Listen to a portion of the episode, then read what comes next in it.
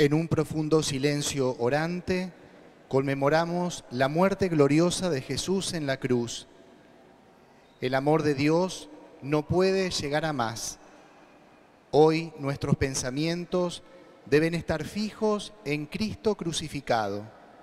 Ante Él, ante su entrega total, estamos aquí movidos por la fe, la admiración y el amor para expresarle nuestro agradecimiento, porque Él nos amó hasta el fin y nos liberó desde la cruz, de la muerte y del pecado.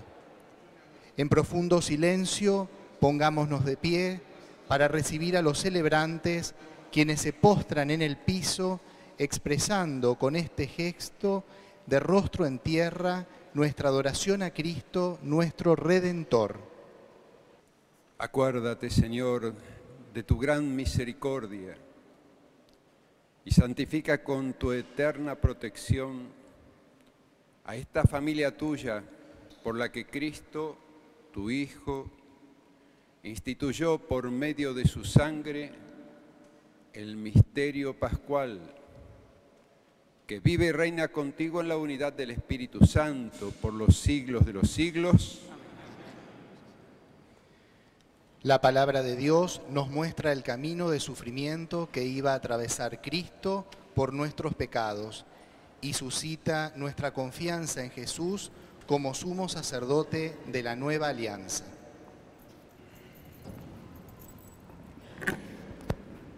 Lectura del libro de Isaías. Sí, mi servidor triunfará, será exaltado y elevado a una altura muy grande así como muchos quedaron horrorizados a causa de él, porque estaba tan desfigurado que su aspecto no era el de un hombre y su apariencia no era más la de un ser humano.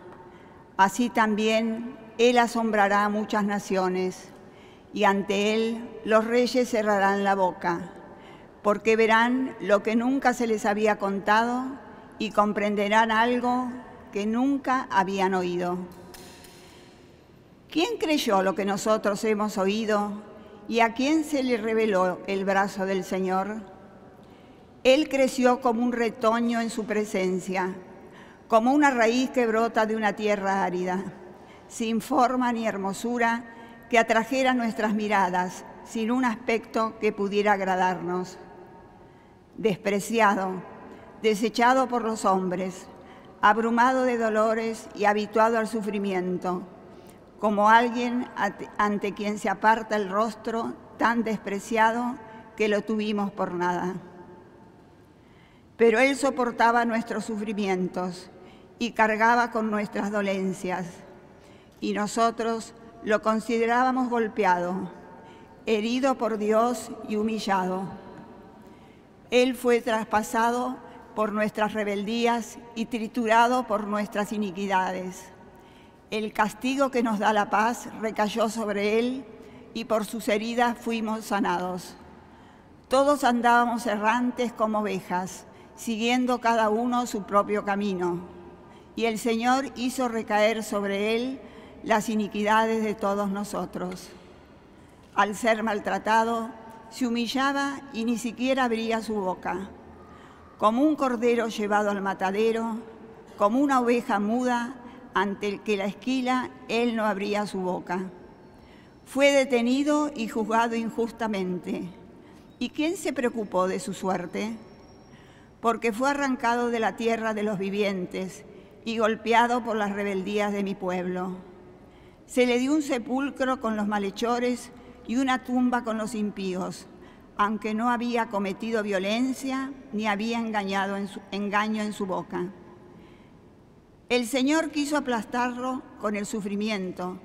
Si ofrece su vida en sacrificio de reparación, verá su descendencia, prolongará sus días y la voluntad del Señor se cumplirá por medio de él. A causa de tantas fatigas, él verá la luz y al saberlo quedará saciado. Mi servidor justo justificará a muchos y cargará sobre sí las faltas de ellos. Por eso le daré una parte entre los grandes y él repartirá el botín junto con los poderosos, porque expuso su vida a la muerte y fue contado entre los culpables, siendo así que llevaba el pecado de muchos e intercedía en favor de los culpables. Palabra de Dios. encomiendo mi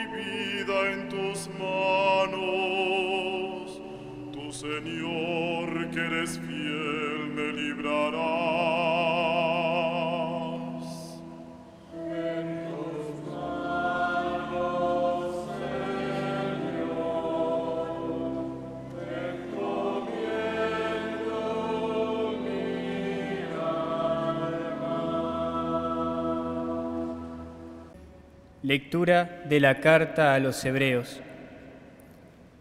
Hermanos, ya que tenemos en Jesús, el Hijo de Dios, un sumo sacerdote insigne que penetró en el cielo, permanezcamos firmes en la confesión de nuestra fe. Porque no tenemos un sumo sacerdote incapaz de compadecerse de nuestras debilidades. Al contrario, Él fue sometido a las mismas pruebas que nosotros, a excepción del pecado. Vayamos entonces confiadamente al trono de la gracia, a fin de obtener misericordia y alcanzar la gracia de un auxilio oportuno. Él dirigió durante su vida terrena súplicas y plegarias, con fuertes gritos y lágrimas, a aquel que podía salvarlo de la muerte y fue escuchado por su humilde sumisión. Y, aunque era hijo de Dios, aprendió por medio de sus propios sufrimientos qué significa obedecer. De este modo, Él alcanzó la perfección y llegó a ser causa de salvación eterna para todos los que le obedecen. Palabra de Dios. Puestos de pie, aclamamos a Jesús para escuchar el relato de su pasión.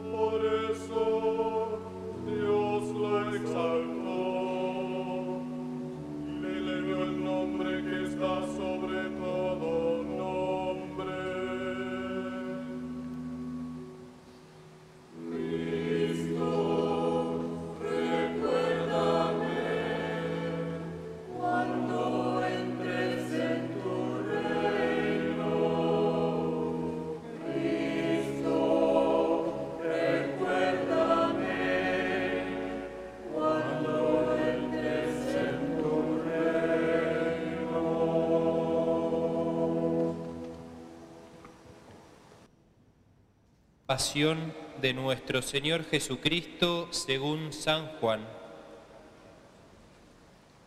Jesús fue con sus discípulos al otro lado del torrente Cedrón. Había en ese lugar un huerto y allí entró con ellos. Judas, el traidor, también conocía el lugar porque Jesús y sus discípulos se reunían allí con frecuencia. Entonces Judas, al frente de un destacamento de soldados y de los guardias designados por los sumos sacerdotes y los fariseos, llegó allí con faroles, antorchas y armas. Jesús, sabiendo todo lo que le iba a suceder, se adelantó y les preguntó. ¿A quién buscan? Le respondieron. A Jesús, el Nazareno. Él les dijo. Soy yo.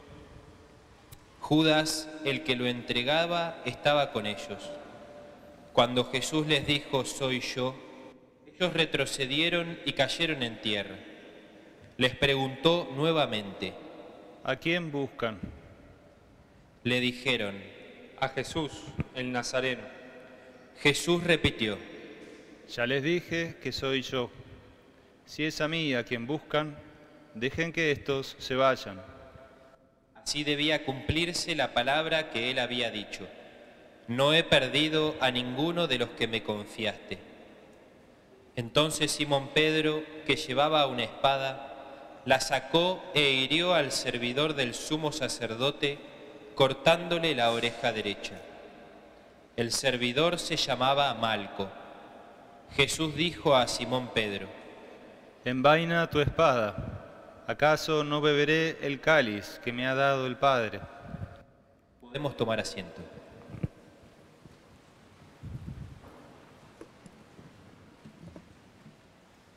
El destacamento de soldados, con el tribuno y los guardias judíos, se apoderaron de Jesús y lo ataron. Lo llevaron primero ante Anás, porque era suegro de Caifás, sumo sacerdote aquel año. Caifás era el que había aconsejado a los judíos, es preferible que un solo hombre muera por el pueblo.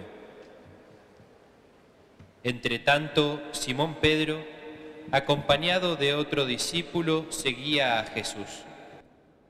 Este discípulo, que era conocido del sumo sacerdote, entró con Jesús en el patio del pontífice, mientras Pedro permanecía afuera en la puerta.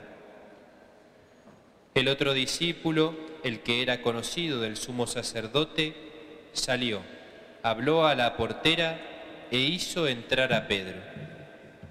La portera dijo entonces a Pedro, ¿no eres tú también uno de los discípulos de ese hombre? Él le respondió, no lo soy. Los servidores y los guardias se calentaban junto al fuego, que habían encendido porque hacía frío. Pedro también estaba con ellos junto al fuego. El sumo sacerdote interrogó a Jesús acerca de sus discípulos y de su enseñanza. Jesús le respondió, He hablado abiertamente al mundo, siempre enseñé en la sinagoga y en el templo, donde se reúnen todos los judíos, y no he dicho nada en secreto. ¿Por qué me interrogas a mí? Pregunta a los que me han oído qué les enseñé. Ellos saben bien lo que he dicho.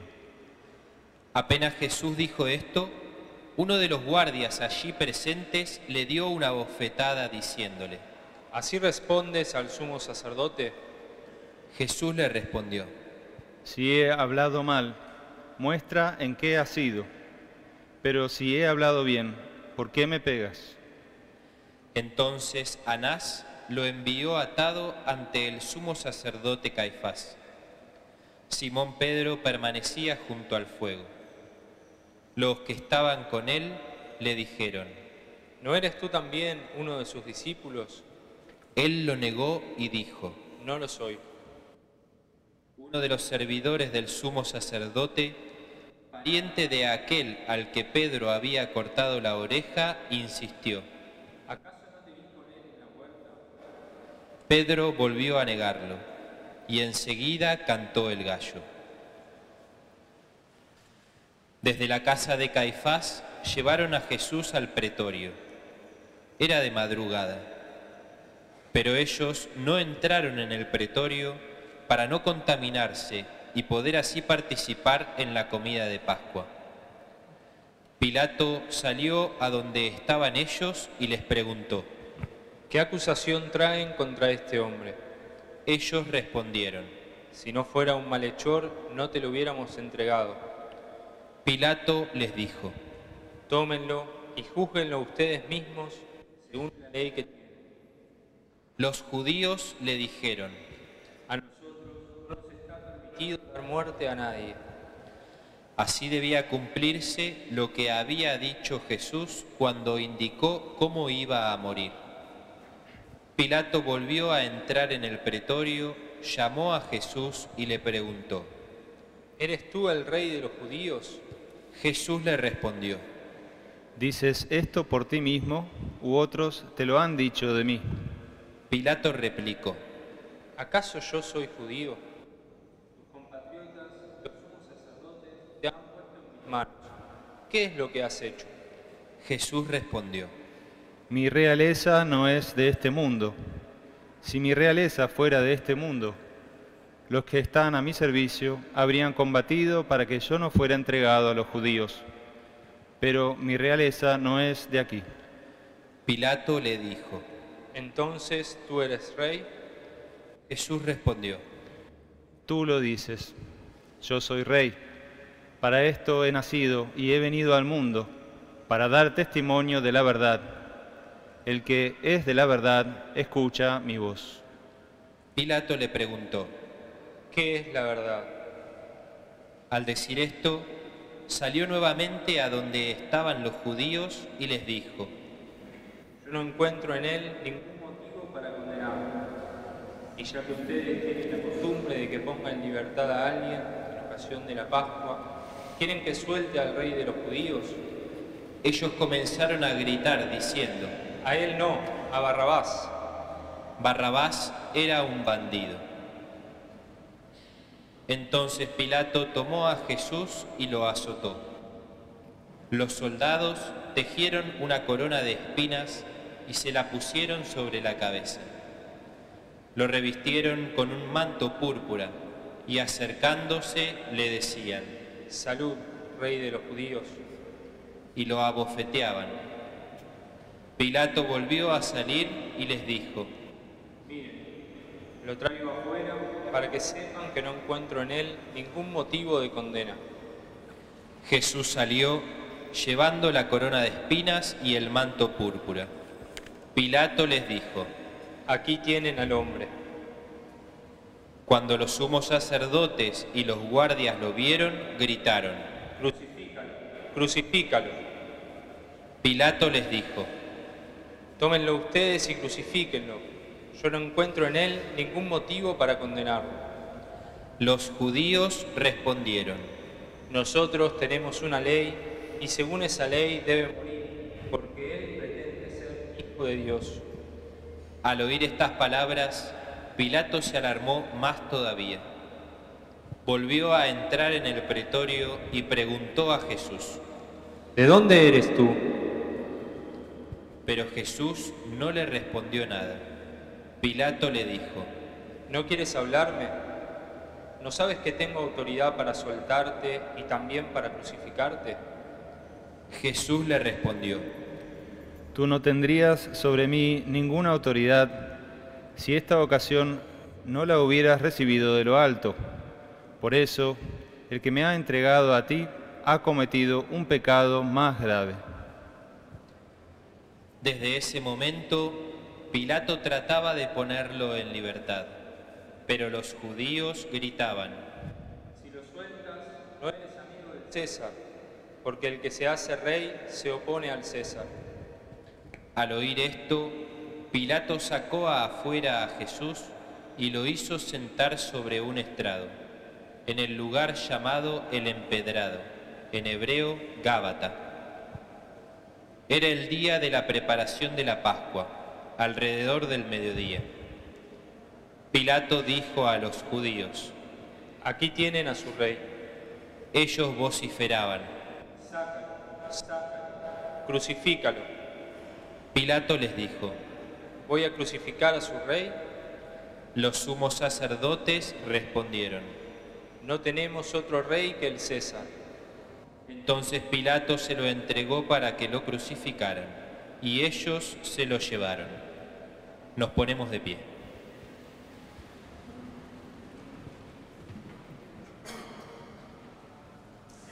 Jesús, cargando sobre sí la cruz, salió de la ciudad para dirigirse al lugar llamado del cráneo, en hebreo Gólgota.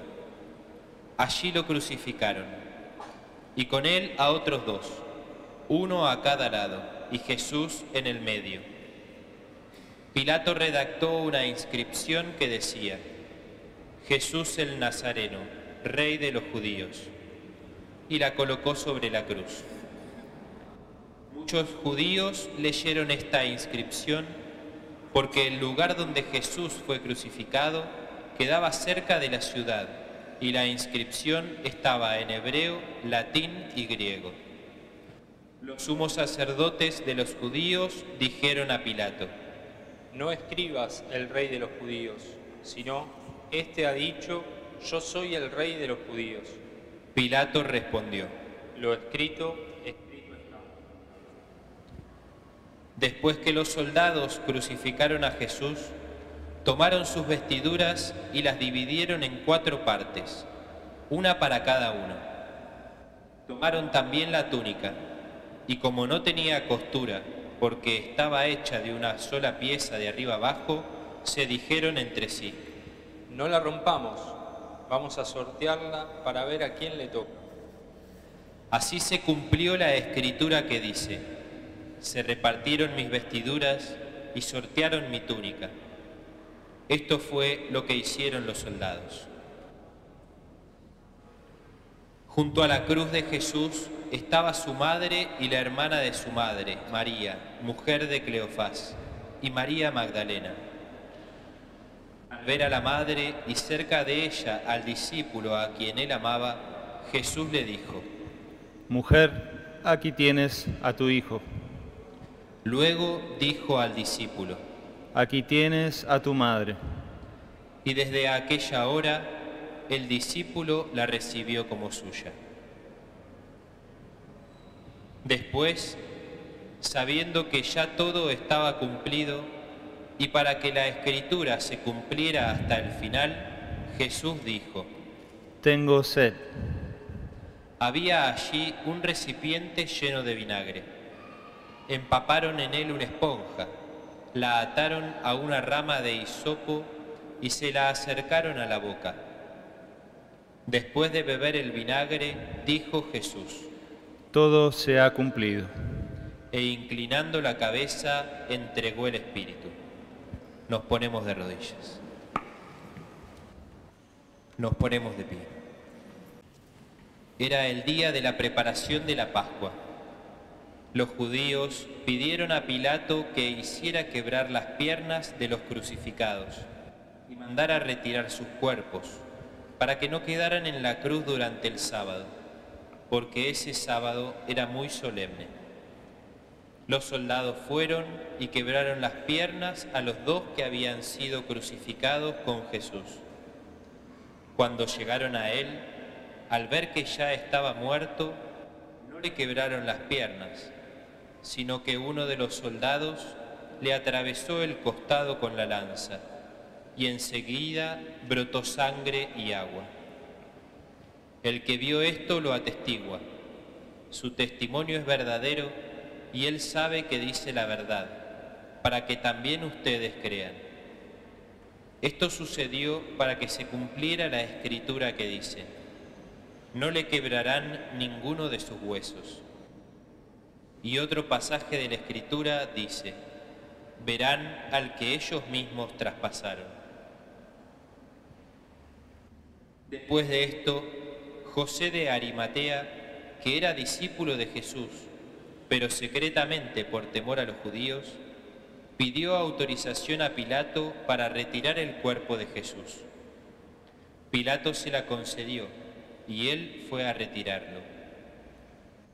Fue también Nicodemo, el mismo que anteriormente había ido a verlo de noche, y trajo una mezcla de mirra y aloe, que pesaba unos 30 kilos. Tomaron entonces el cuerpo de Jesús y lo envolvieron con vendas, agregándole la mezcla de perfumes, según la costumbre de sepultar que tienen los judíos. En el lugar donde lo crucificaron había una huerta y en ella una tumba nueva, en la que todavía nadie había sido sepultado. Como era para los judíos el día de la preparación y el sepulcro estaba cerca, pusieron allí a Jesús. Palabra del Señor. Gloria a ti, Señor Jesús. Querido señor arzobispo, hermanos obispos, sacerdotes y diáconos, religiosos, religiosas, fieles laicos. Hoy contemplamos la muerte del Señor en la cruz. Jesús exhaló su último suspiro. Padre, en tus manos encomiendo mi espíritu. Seguimos con atención la narración de San Juan, el discípulo amado, que grabó para siempre lo que había visto y oído del Señor.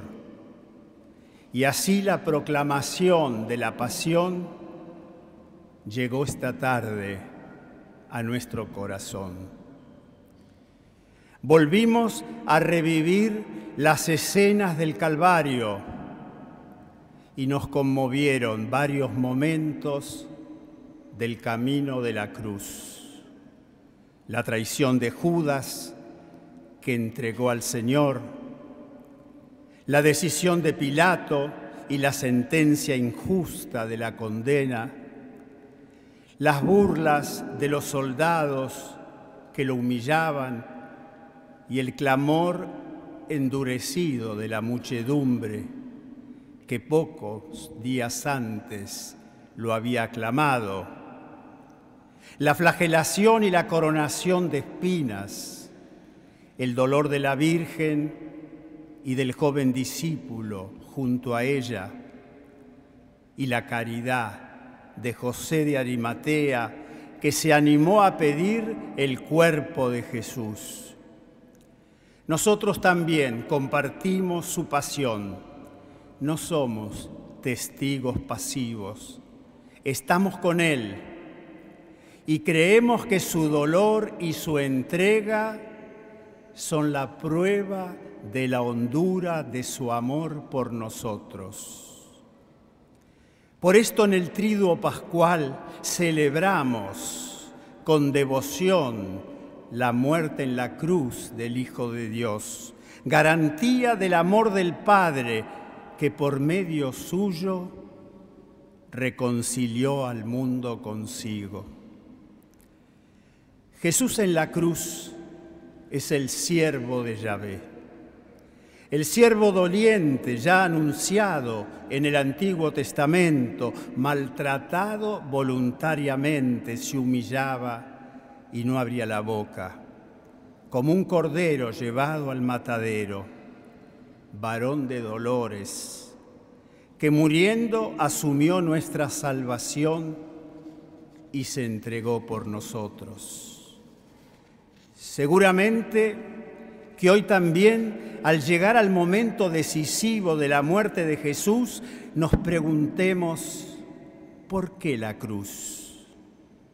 cuando él mismo primero hubiera querido ser librado de aquella hora. ¿Cómo comprender el drama de la pasión y la muerte de Jesús que al escucharla golpea nuestro corazón? Solo el amor del Señor al Padre que los llevó a aceptar su voluntad y su entrega por nosotros, que se fundieron en la cruz, pueden iluminar la respuesta al misterio cristiano. Jesús, para alcanzar el fin querido por Dios y liberarnos del mal, aceptó libremente la muerte en la cruz. Como dice el Evangelio, es necesario que sea levantado el Hijo del Hombre para que quien cree en Él tenga la vida eterna. Cuando Jesús fue crucificado, nos enseña San Agustín, el Señor entregó voluntariamente su vida en la cruz para volver a recobrarla. Y agrega, pero también nosotros estábamos allí representados, porque lo que colgó del madero es la misma naturaleza que tomó de nosotros. Y gracias a que estábamos representados allí como hombres, pudimos ser salvados, ya que en la cruz estaba también nuestra frágil condición humana y nuestro hombre viejo fue crucificado con él.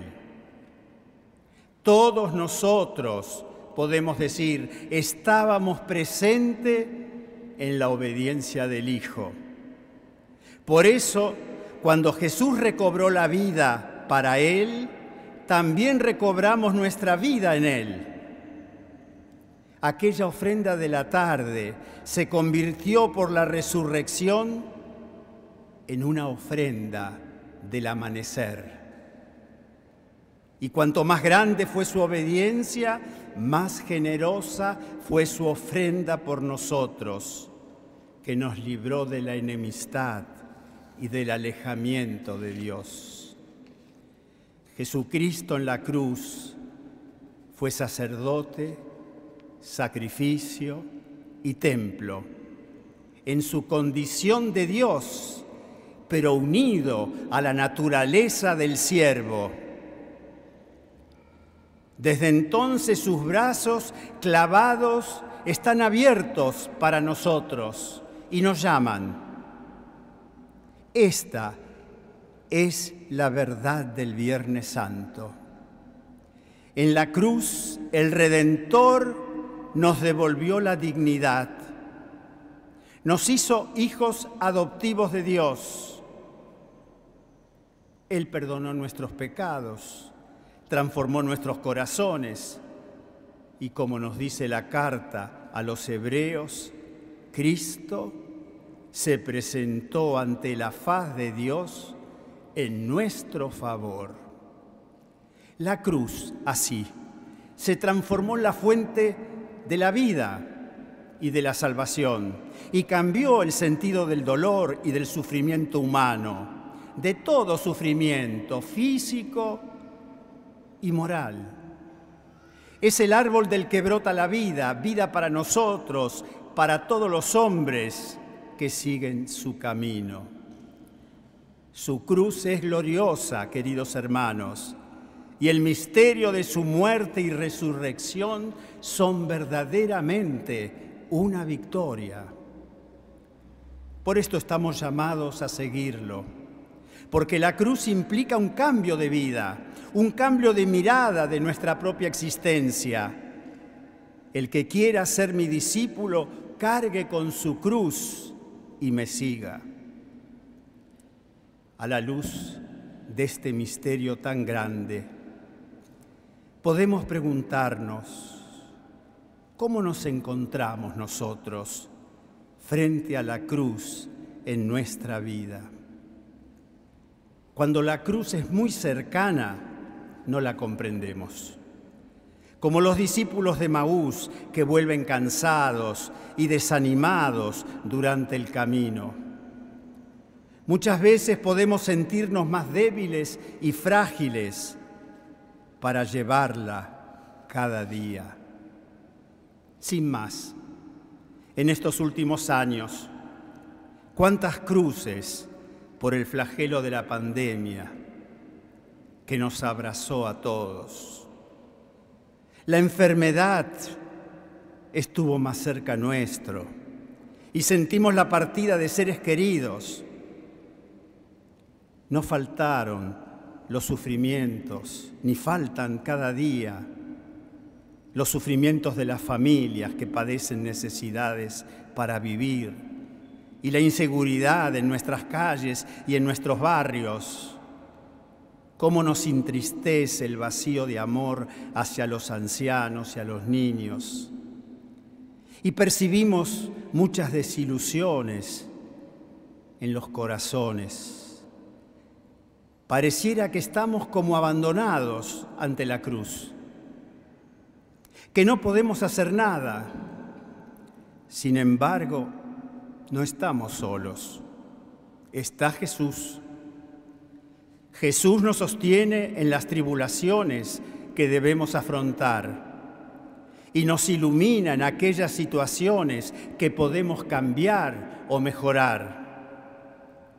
Necesitamos pedir la fortaleza al Señor que nos ayude a no quitarle el hombro a la cruz hacer el bien sin caer en el pesimismo o la desesperanza y que a la vez despierte a muchos sireneos que ayuden a llevarla solidariamente a los demás, porque Jesús también necesita que lo alivien en cada hermano, en cada hermana que sufre y que podemos ayudar. Asimismo, frecuentemente, también el pecado arrecia en nosotros y actúa como un viento en contra en nuestra propia vida.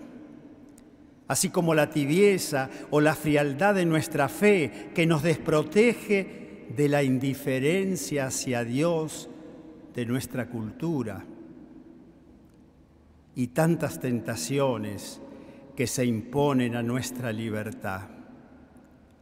La pasión de Jesús nos mueve hoy a reconciliarnos con Dios, porque Jesús murió para redimirnos y nada nos puede separar del amor de Cristo. Si el grano de trigo no cae en tierra y muere, queda infecundo, pero si muere, da mucho fruto. Con Jesús aprendamos a morir al hombre viejo y ser hombres nuevos, hombres y mujeres renovados por su amor, dispuestos a llevar nuestra propia cruz con serenidad, muchas veces con silencio, no resignados, sino con la esperanza que brota de nuestra unión con Él. A la luz de la muerte del Señor renovemos nuestra vida. Que las debilidades, las limitaciones y hasta los sufrimientos más hondos no sean nuestra infelicidad, sino que puedan alcanzar un sentido nuevo.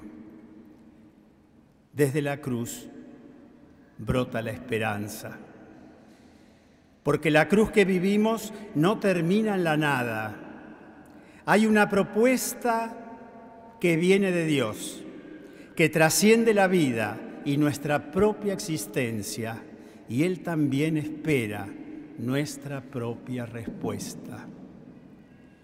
De este modo, ya para terminar, la muerte no es más la última palabra. Como dice el Papa Francisco, hay una palabra que va más allá y que solo Dios puede pronunciar. Es la palabra de la resurrección. Con la fuerza del amor de Dios vence el mal, lava la culpa, devuelve la inocencia a los pecadores, la alegría a los afligidos, disipa el odio, doblega la dureza de los poderosos, promueve la concordia y la paz. Por eso tenemos esperanza en Cristo resucitado, en medio de nosotros, durante esta vida y en la victoria final, ya que por la pasión llegamos a la gloria. Con las palabras de San Agustín, Jesús nos dice, miren, yo los invito a participar en mi vida, una vida donde nada muere, una vida verdaderamente feliz, donde el alimento no perece, repara las fuerzas y nunca se termina. Vean a que los invito, a la amistad con el Padre y el Espíritu Santo, a la cena eterna, a ser hermanos míos, a participar en mi vida. Con estos sentimientos nos quedamos esta tarde del Viernes Santo, unidos a la Virgen María, junto a la cruz de Jesús. La Virgen serena, pero a la vez dolorosa, que llora tristemente la muerte de su Hijo, pero que también espera su gozosa resurrección. Que así sea. Ahora, como familia de Dios, hacemos juntos nuestra oración por la Iglesia y las necesidades del mundo entero. Permanecemos de pie y a cada intención respondemos cantando.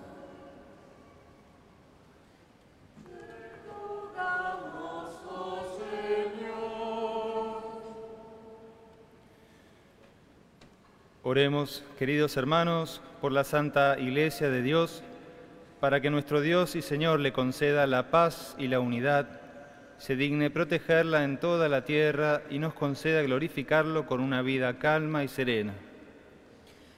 Te rogamos, oh Señor. Dios Todopoderoso y Eterno, que en Cristo has revelado tu gloria a todas las naciones, protege la obra de tu misericordia, para que la Iglesia, extendida por toda la tierra, persevere con fe inquebrantable en la confesión de tu nombre, por Jesucristo nuestro Señor. Oremos también por nuestro Santo Padre, el Papa Francisco, para que Dios nuestro Señor, que lo llamó al orden episcopal, lo asista y proteja en bien de su iglesia para gobernar al pueblo santo de Dios. Te rogamos.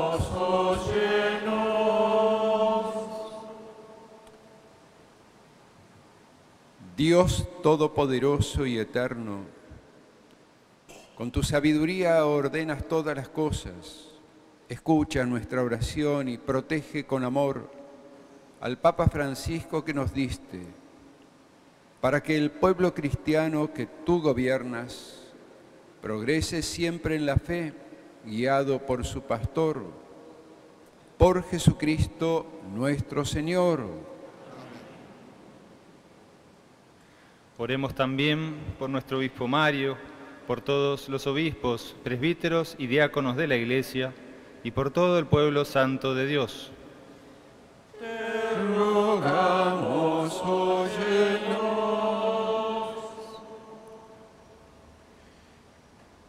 Dios Todopoderoso, que con tu Espíritu santificas y gobiernas a la Iglesia, escucha nuestras súplicas por tus ministros, para que con ayuda de la gracia todos te sirvan con fidelidad. Por Jesucristo nuestro Señor. Oremos también por nuestros catecúmenos, para que Dios, nuestro Señor, abra los oídos de sus corazones y les manifieste su misericordia, de manera que, perdonando sus pecados, por medio del agua bautismal, sean incorporados a Jesucristo.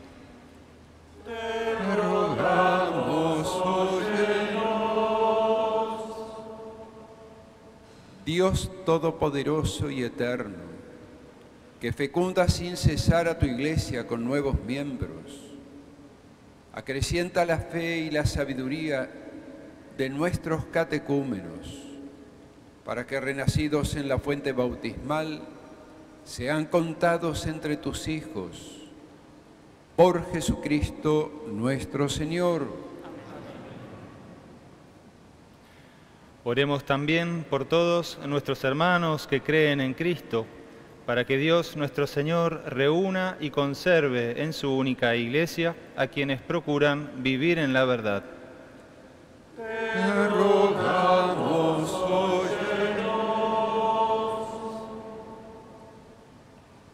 Dios Todopoderoso y Eterno, que congregas a quienes están dispersos y conservas en la comunión a quienes ya están unidos. Mira con bondad el rebaño de tu Hijo, para que la integridad de la fe y el vínculo de la caridad reúnan a los que han sido consagrados por el único bautismo.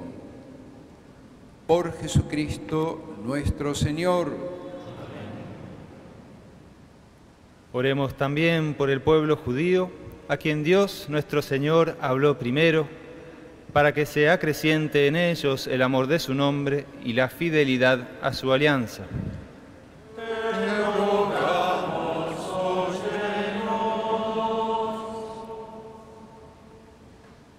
Dios Todopoderoso y Eterno, que confiaste tus promesas a Abraham y a su descendencia, escucha con bondad las súplicas de tu iglesia, para que el pueblo de la primera alianza llegue a la plenitud de la salvación. Por Jesucristo nuestro Señor. Oremos igualmente por quienes no creen en Cristo, para que, iluminados por el Espíritu Santo, puedan también encontrar el camino de la salvación.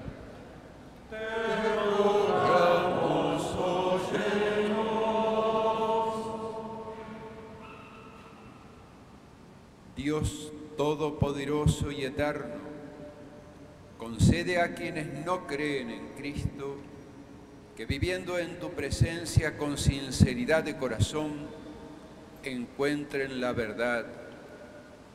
A nosotros, ayúdanos a progresar en la caridad fraterna y en el deseo de conocerte mejor, para ser ante el mundo testigos más auténticos de tu amor.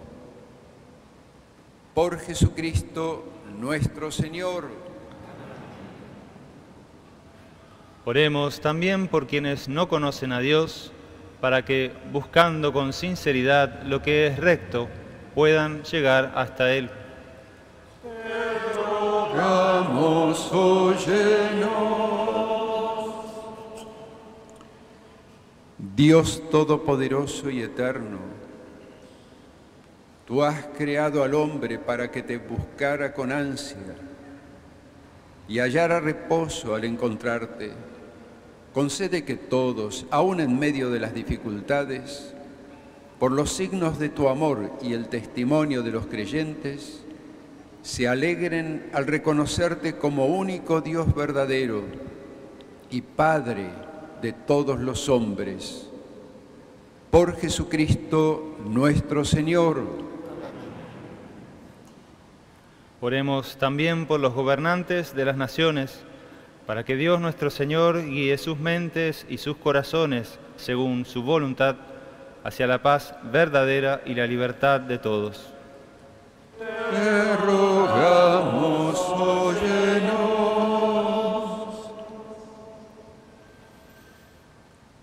Dios Todopoderoso y Eterno, en cuyas manos están los corazones de los hombres y los derechos de las naciones.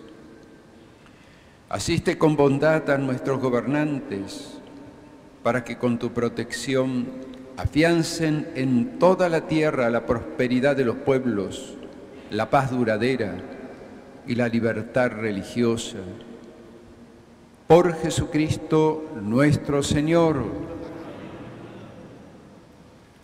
Oremos, hermanos, a Dios Padre Todopoderoso, por todos los que sufren las consecuencias del pecado en el mundo, para que aleje las enfermedades, alimente a los que tienen hambre, redima a los encarcelados, libere de la injusticia a los oprimidos, de seguridad a los viajeros, conceda el regreso a los ausentes, la salud a los enfermos y la salvación a los moribundos.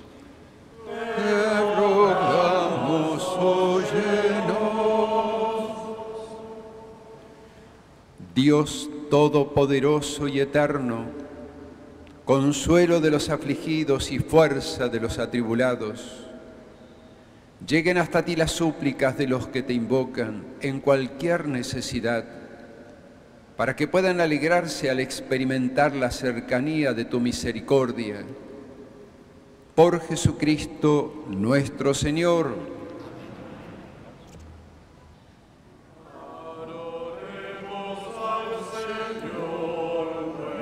Nuestro Dios. Este es el árbol de la cruz donde estuvo suspendido el Salvador del mundo. Adoremos al Señor nuestro Dios. Este es el árbol de la cruz donde estuvo suspendido el Salvador del mundo. Adoremos al Señor nuestro Dios.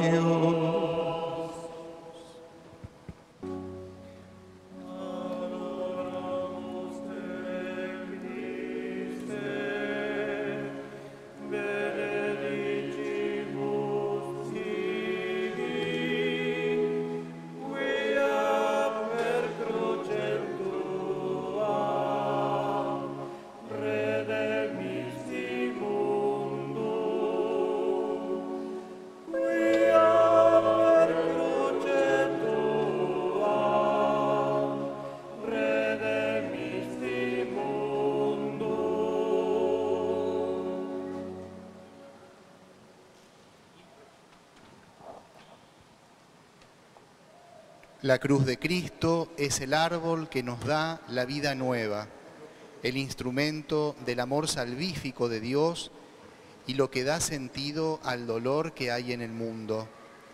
En este solemne momento, los ministros adorarán la cruz.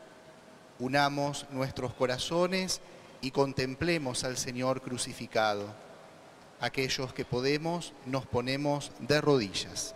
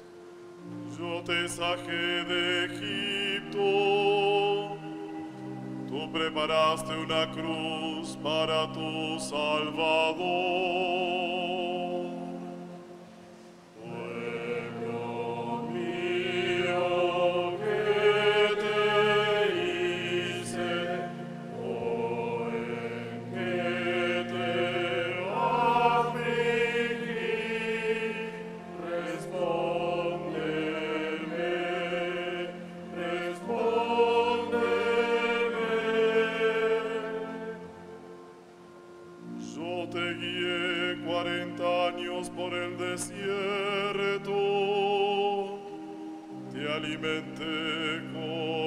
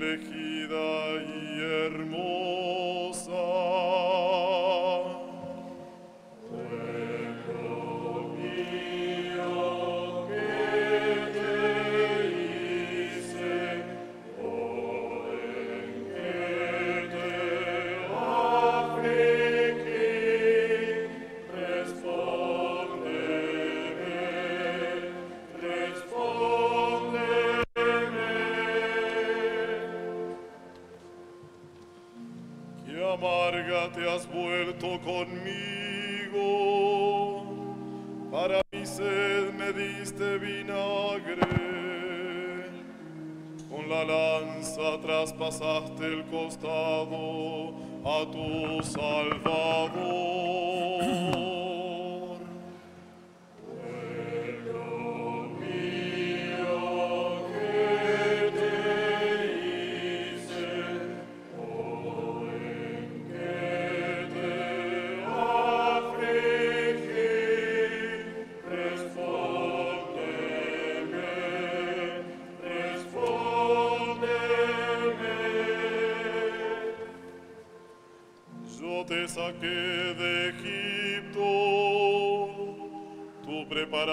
Una cruz para tu Salvador.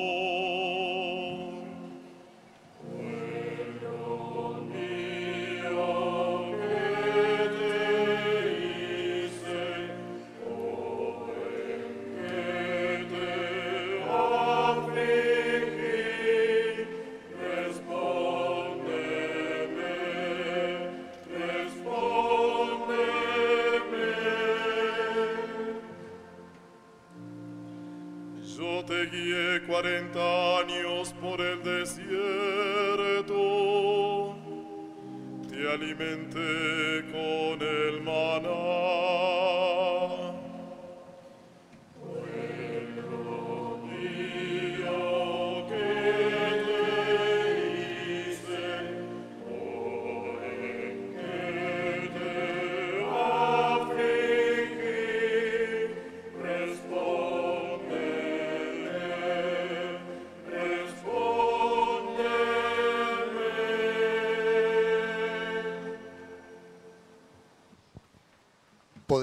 Tomar asiento.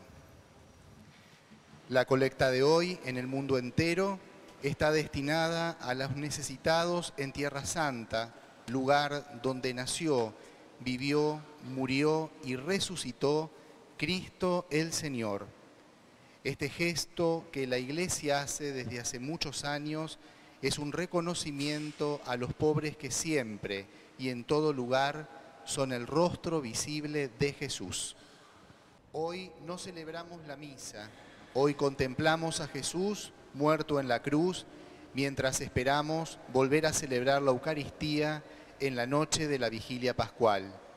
Pero en esta espera también nos acompaña el Señor entregado por nosotros, que nos sostiene en la comunión de su cuerpo y de su sangre. Fieles a la recomendación del Salvador y siguiendo sus divinas enseñanzas, nos atrevemos a decir, Padre nuestro que estás en el cielo, santificado sea tu nombre, venga a nosotros tu reino, hágase tu voluntad en la tierra como en el cielo. Danos hoy nuestro pan de cada día, perdona nuestras ofensas, como también nosotros perdonamos a los que nos ofenden. Y no nos dejes caer en la tentación y líbranos del mal. Líbranos, Señor, de todos los males y concédenos la paz en nuestros días, para que, ayudados por tu misericordia, vivamos siempre libres de pecado y protegidos de toda perturbación, mientras esperamos la gloriosa venida de nuestro Salvador, Jesucristo.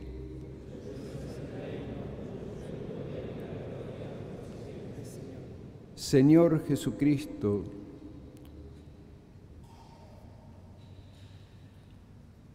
La comunión de tu cuerpo y de tu sangre no sea para mí un motivo de juicio y condenación, sino que por tu piedad sirva para defensa de alma y cuerpo y como remedio saludable.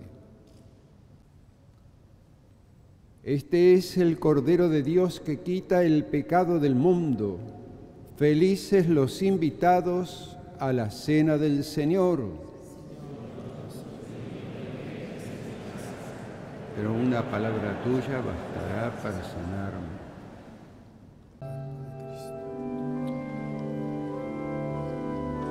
Nos acercamos a comulgar el cuerpo santísimo de Cristo en la espera de la participación en su gloriosa resurrección.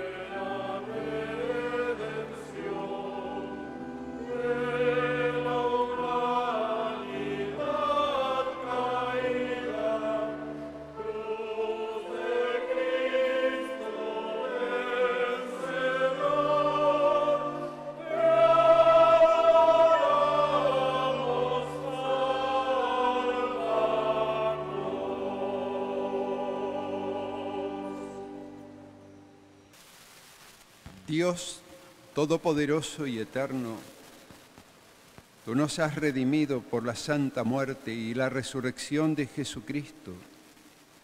Mantén viva en nosotros la obra de tu misericordia, para que por la participación en este santo misterio permanezcamos dedicados a tu servicio. Por Jesucristo nuestro Señor.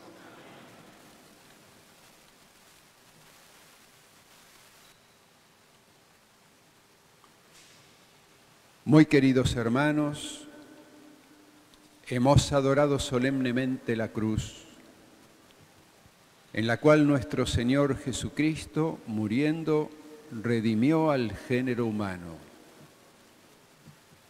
También María estaba junto a la cruz del Hijo, por voluntad de Dios Padre. Sobre todo en aquel momento, la espada profetizada por Simeón le traspasó el alma. Y aquella fue la hora de la cual le había hablado Jesús en Caná. Junto a la cruz, la madre fuerte en el inmenso dolor que sufría con su hijo único, asociándose con ánimo maternal a su sacrificio, compartió amorosamente la inmolación y aceptó del Hijo moribundo como testamento de la caridad divina ser la madre de todos los hombres. Así María, la nueva Eva, sostenida por la fe, fortalecida por la esperanza y llena de amor, llegó a ser modelo para toda la iglesia. Por tanto, adorando el eterno plan de Dios Padre, nosotros, que hemos celebrado la memoria de la pasión del Hijo, recordamos también el dolor de la Madre. Tiembla la tierra y llora, ha muerto el Redentor,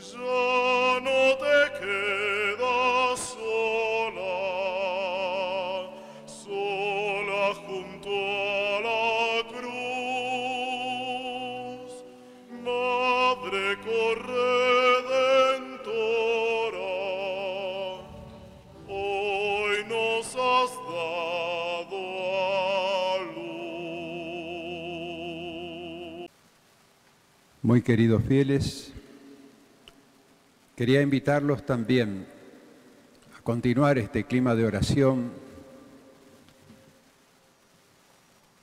Dentro de un rato, a las 8 horas, a las 20 horas,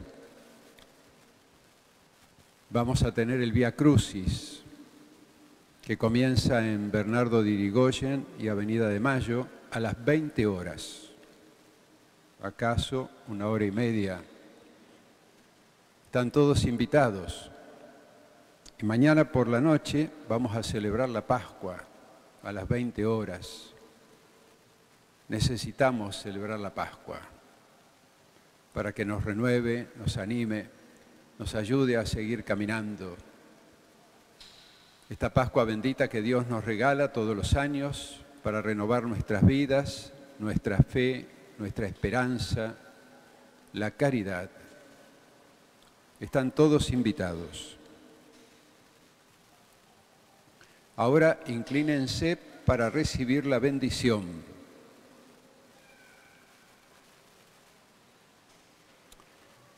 Te pedimos, Señor, que descienda una abundante bendición sobre tu pueblo, que ha recordado la muerte de tu Hijo con la esperanza de su resurrección. Llegue a él tu perdón, concédele tu consuelo acrecienta su fe y asegúrale la eterna salvación por Jesucristo nuestro Señor.